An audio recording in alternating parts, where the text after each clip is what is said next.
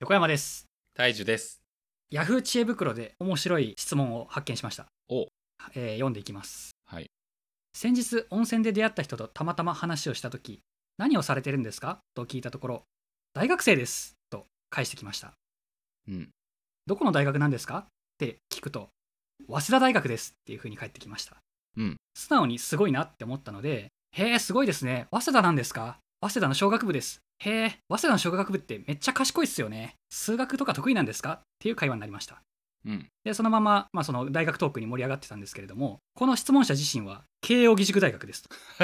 うん。この後自分はどういうふうに自分の紹介をすればよかったのかわからないまま結局回答をぼかして終わってしまいましたうん。こういう時どう返すのが正解なんでしょうかねはいでそれに対する回答が1件しかついてなくてはい。日本人は東大慶応医学部と正直に言うべしって書いてありますねなんだ、日本人は って。 まあ分からんけどまあとりあえずあんまりその建設的な回答がなくてこの人もう途方に暮れてんじゃないかなって思ってますまあこれ正直あるあるですねああ、そうなんですね。はいもう僕慶應義塾大学経済学部卒業生として学歴トークになると死ぬほどめんどくさいんですよへえ。今日話したいのは学歴あるあるですねほうほうほはい僕がどういうふうにこの慶應義塾大学卒業っていう学歴と向き合ってきたかっていう話をしていければなと思いますう。気になりますね、これは。はい、えー率直なまず感想というか意見をお伺いしたいんですけど大樹さんは、まあ、慶応ではない学校だと思うんですけれども、うん。どういうイメージを持ってますかねそのいわゆる私立最難関って呼ばれるものの大学生たちをどういうふうに見ていますかそうっすね。慶応はなんか、かっこいいなっていう。ネームバリューとして、すごい垢抜けててかっこいいなっていう感じですかね、シンプルに言うと。はいなんかもっと大学生の頃は高偏差値ですごいみたいなそういう気持ちがあったんですけど大学卒業してからしばらく経つとその意味はどうでもいいというかまあ人それぞれみたいなところあるんで別に大学が高偏差値だから優秀とは限らないしその逆もしかり、うんうん、だったりするんでそこに関しては結構なんかどうでもいいイメージを今は持ってま すね。いいっすね僕あんまり他大学の卒業生とそんな割り切って学歴トークするっていうのこっちからふっかけることないんでそういうの聞けると嬉しいっすうんうんで実際そうっすよね大学卒業した後って結局てか大学で学ぶことってどの大学も正直一緒だと思ってて、うんまあなんかただのブランドとしてしか機能してない気がしますよねだから僕自身も一応ね私立最難関ってところを卒業したっていうものがあるもののそれに対して天狗になるっていうことはしてないんですようんでこれが一番困るところでほう世間からのギャップに耐えきれないですよねほ慶応生は優秀だっていうこのプレッシャーは結構ありますねううんうんうんうわ慶応卒業生じゃんみたいな知恵袋のその質問あるじゃないですかはいそれに共感はするんですか共感しますねおおはいどのタイミングで自分の学歴をさらけ出すかっていうのがめちゃくちゃむずいっすーうん 相手の気を悪くしないで学歴トークに持ってくってなんか不可能なんですよもはやうんで相手がどう思うかっていうのをぶっちゃけトークとして聞けないんで何かしらやっぱバイアスが乗っかってきちゃうわけじゃないですかうんもうそれがめんどいっすね慶応って OB のつながりが強いみたいな噂あるじゃないですかはい就活の時になんだっけ何々会みたいなそういうのがあって結構融通聞くみたいな、わかんないけどそういうのってどうなんですか なるほどいわゆる慶応に対する偏見っていうのを一つ一つ解きほぐしていこうかとはいおっしゃる通り福沢諭吉先生が作ったこの慶應義塾大学うんてかいわゆる福沢諭吉自身は実学っていうものを重んじてるんですね、まあ、要するにビジネスできてなんぼだっていう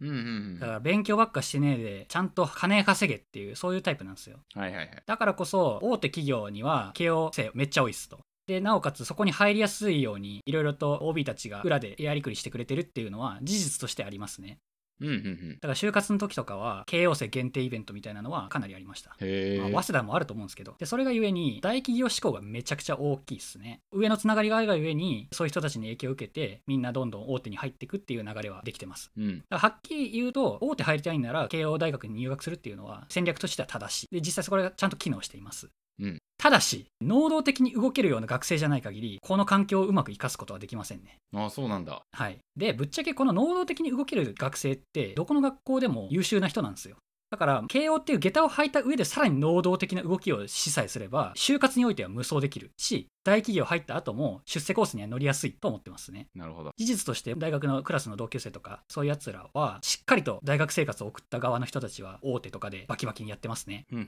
うんなのでそこの縦のつながりの強さっていうのはまあありますとけどそれを活かせるのは優秀な大学生だけですよとで僕はそっち側じゃないんでへー活かしきれなかったっていういえ。でも横山さんも新卒は大企業ですよね。や大企業子会社っすねああ、そうなんですね。は。い、ちょっとこの話もしたいんですけどさっき社会出たら学歴あんま関係なくねって話あったじゃないですかうん。そうなんですよ実際結局その人間が大学生活をどう有意義に過ごしたかによって新卒カードの切り方っていうのがだいぶ変わってくるんですよねうんうんうんうんで僕はその新卒カードを無駄にしたっていう側の人間なんで、まあ、なんか大したことない企業にしか受かんなかったと、まあ、大手子会社っていう大手企業の一グループ会社みたいなでそこで言われるのが君なんで慶応生なのにこんなとこ来たのっていうふうに言われるんですよ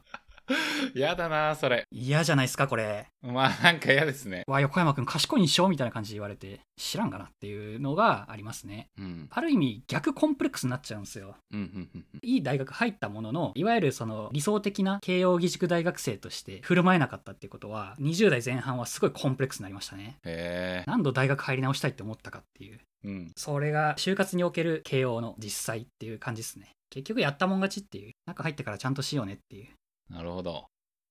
社会人になったら実際もう偏差値高い低いってどうでもいいじゃないですかみたいな話をしたと思うんですよ。はいでも逆に大学生の頃って結構それが自分の気持ち的に重要だと思っていて、うんまあやっぱり偏差値が高い大学に入るっていうのはあの結構自慢だし、ある意味ではブランド物のバッグを持ってるような誇らしい気持ちだったり充実感みたいなのってうんあると思うんですけど、それはちょっと羨ましいなって思うんですけどあ、ー横山さん的にはどんな気分でしたはい、まあ一旦この慶応卒っていううん肩書きを手に入れたっていう安心感はめちゃくちゃ強いですね、うんまあ腐っても慶応生だからなっていうのが言い訳として聞くんでまあ便利ですと、うん。うん。まあ、だから自分のそのアイデンティティを支えてくれるような努力に見合うだけの肩書き得られたっていうのはどっかしらで作用してるなって思いますとはいはいはい。けどうちの高校ちょっと優秀すぎてあの完全に慶応総計のバーゲンセール状態だったんですよ誰でも総計でマーチ入ったら逆にバカンされるっていうそういうレベル感だったんですねあそうなんだ。中高一貫でしたよね、確か。そうですだから入ったとてついに神道横山が慶応入ったぞとかじゃなくてまあお前も入るよなみたいなそういうノリなんですよああ、なるほど。でその中でも僕は結構努力して入った側の人間なんですねなんとか踏ん張って受かったっていううん。だから完全に慶応の受かった組の底辺なんですよなのでそのコンプレックスも抱えた状態で大学入ったからこそ大学でやる気が出なかったんですよねああ、そうなんですね。言うて、僕の出身高校も、まあ、進学校で、マーチがそのポジションだったかなって感じですね。なるほどそういうと。マーチに行ったからすごいみたいな、まあ別にそんなにないよなみたいな感じなんで、まあそれのランクが変わったって考えると、すごいイメージはつきやすいなって今聞いてて思いました。うんまあそうなんですよねだから入って当たり前のところに何とかして入ったっていう、まあ、劣等生として入ったんでうん。常に劣等感に苛まれた状態で大学に行ってましたとへえ。でなおかつ経済学部入った時に僕は日本史で受験したんで数学一切やってないんですねそうなんだ。 はいけど経済ってもう数学じゃないですかてか、横山さん、今数学結構やってるのに。でも今勉強し直したって感じなんですけどうん。だからついていけないんですよ普通に慶応受かったっていう自負があるもののみんな頭良すぎて逆にやる気なくなるっていうへえ。これは辛かったですねだからバカとして扱われちゃうんでその慶応の中だと、うんうんプライドもクソもなかったですねそうなると辛かったですこの4年間はうんなんかそういえば大学時代の話ってあんまり聞いたことなかった気がしますね。うん何もしてないです新よ鮮僕から見ると結構横山さんっていうのは能動的に勉強してこう何かをつかめるようなタイプなので、うんで、まあ、結構友達も多い感じするし、まあ、そういう人にとって大学生活すごい楽しそうだなっていう印象を漠然と抱いてましたね。うん僕は結構その勉強好きになったのって結構最近の話なんですよそれまではペーパーテストがやたら解けるマシーンだったんです ねペーパーテスト体制がめちゃくちゃあったんで、まあ、こうやりゃ受かるっていうのをパズル感覚でやることはできたんですよの後が大変でもうその地頭とかの世界になってくると、もうついていけないだから僕結構コツコツ型なんですよね実はなるほそどの。直感で勉強してるタイプじゃないんで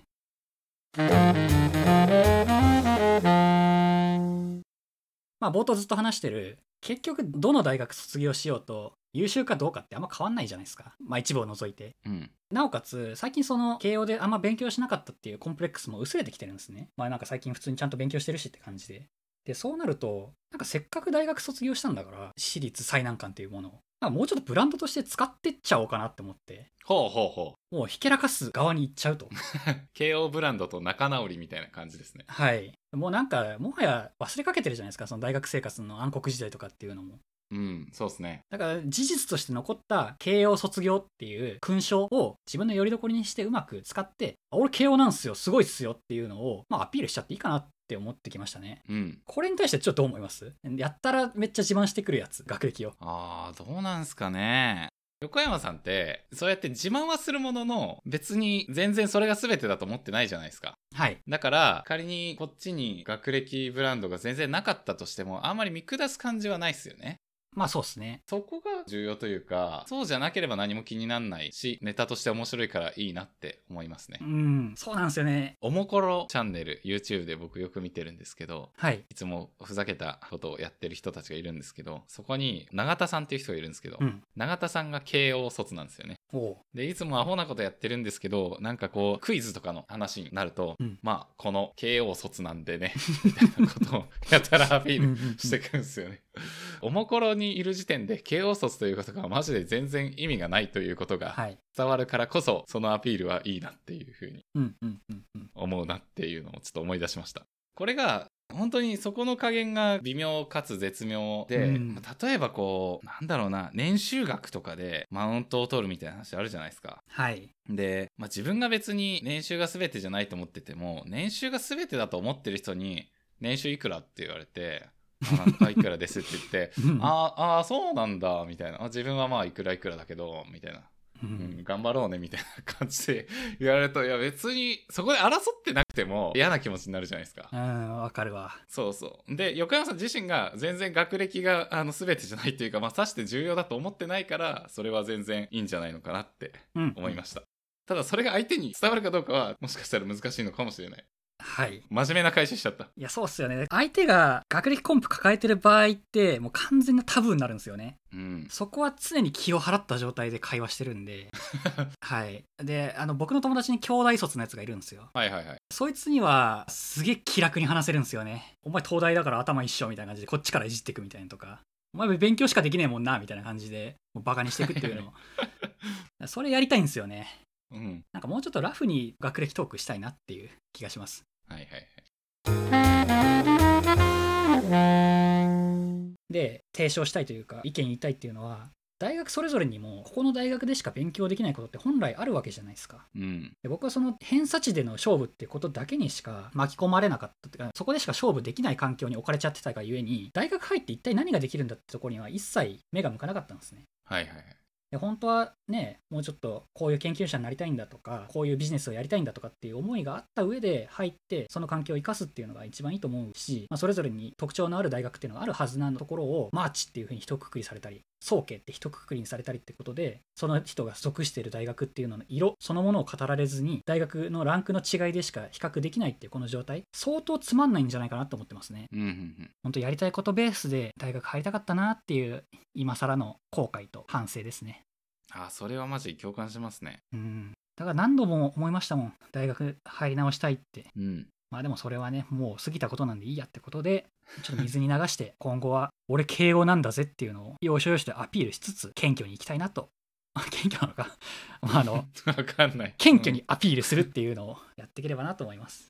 うん。はい。もうそこに対するコンプレックスは消えたと思うんでうん。であとはみんなと大学の話もっとしたいなって思うんでねその大学が持ってるイメージとかっていうのあんまりそのいわゆるエリートだっていうことで壁を作ってほしくなくて逆にもうなんか賢そうってことで頼ってくれたりとかしてくれた方がこっちの励みにもなったりするから違う大学卒業生同士で交流できたらなもうちょっとそういう話できたらなっていうふうに思いましたうん、いや大学入り直してえなっていう話があるじゃないですかはいで実際この後人生で入りたいなっていう話なんかしてませんでしたっけどっかで大学院に入りたいって話はちょくちょくどっかでしてるんですよ、うんまあ、まさにロンダリングっすね。で、そうなってくると、東大、京大にしか選択肢がないんですっていう ね。学歴の話なんですね、それも。ああ、そうです。学校ブランドの話なんですね。はい。いや、まあ、確かに、大学入り直すって、まあ、だから学部入り直すって、全然現実味がないんですよ。はいはいはい。あのもう一回、あの受験やるわけないじゃないですか。うーん、まあでも、高偏差値とか狙わないければいけんじゃないですか、知らんけど。でも、それで大学入る意味あるんだっけっていうのはある思うんですよね。そのさっき横山さんが言ってたことですけど、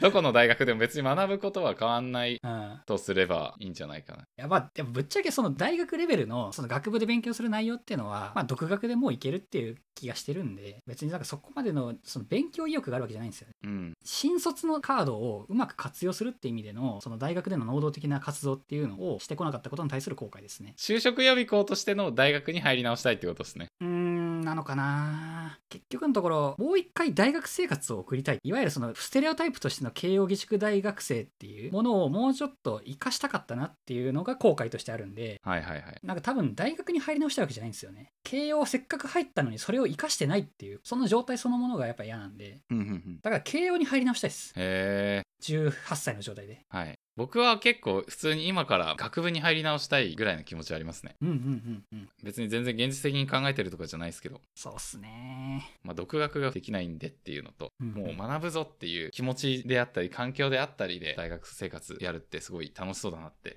うん。興味のあることに対してですね。それは思いますね。ですね。まあ、どっかのタイミングでね、学び屋に戻るっていうのは確かにしたいなっていう思いはありつつ、まあ一番のコンプレックスは、慶応ブランドを活かせなかったってことにあるんで、まあもうそれとは決別したっ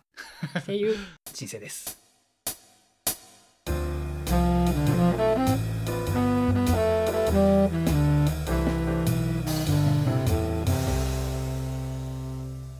人間 FM ではお便りを募集しています。概要欄に記載の Google フォームまたは Twitter の DM からお気軽にお送りください。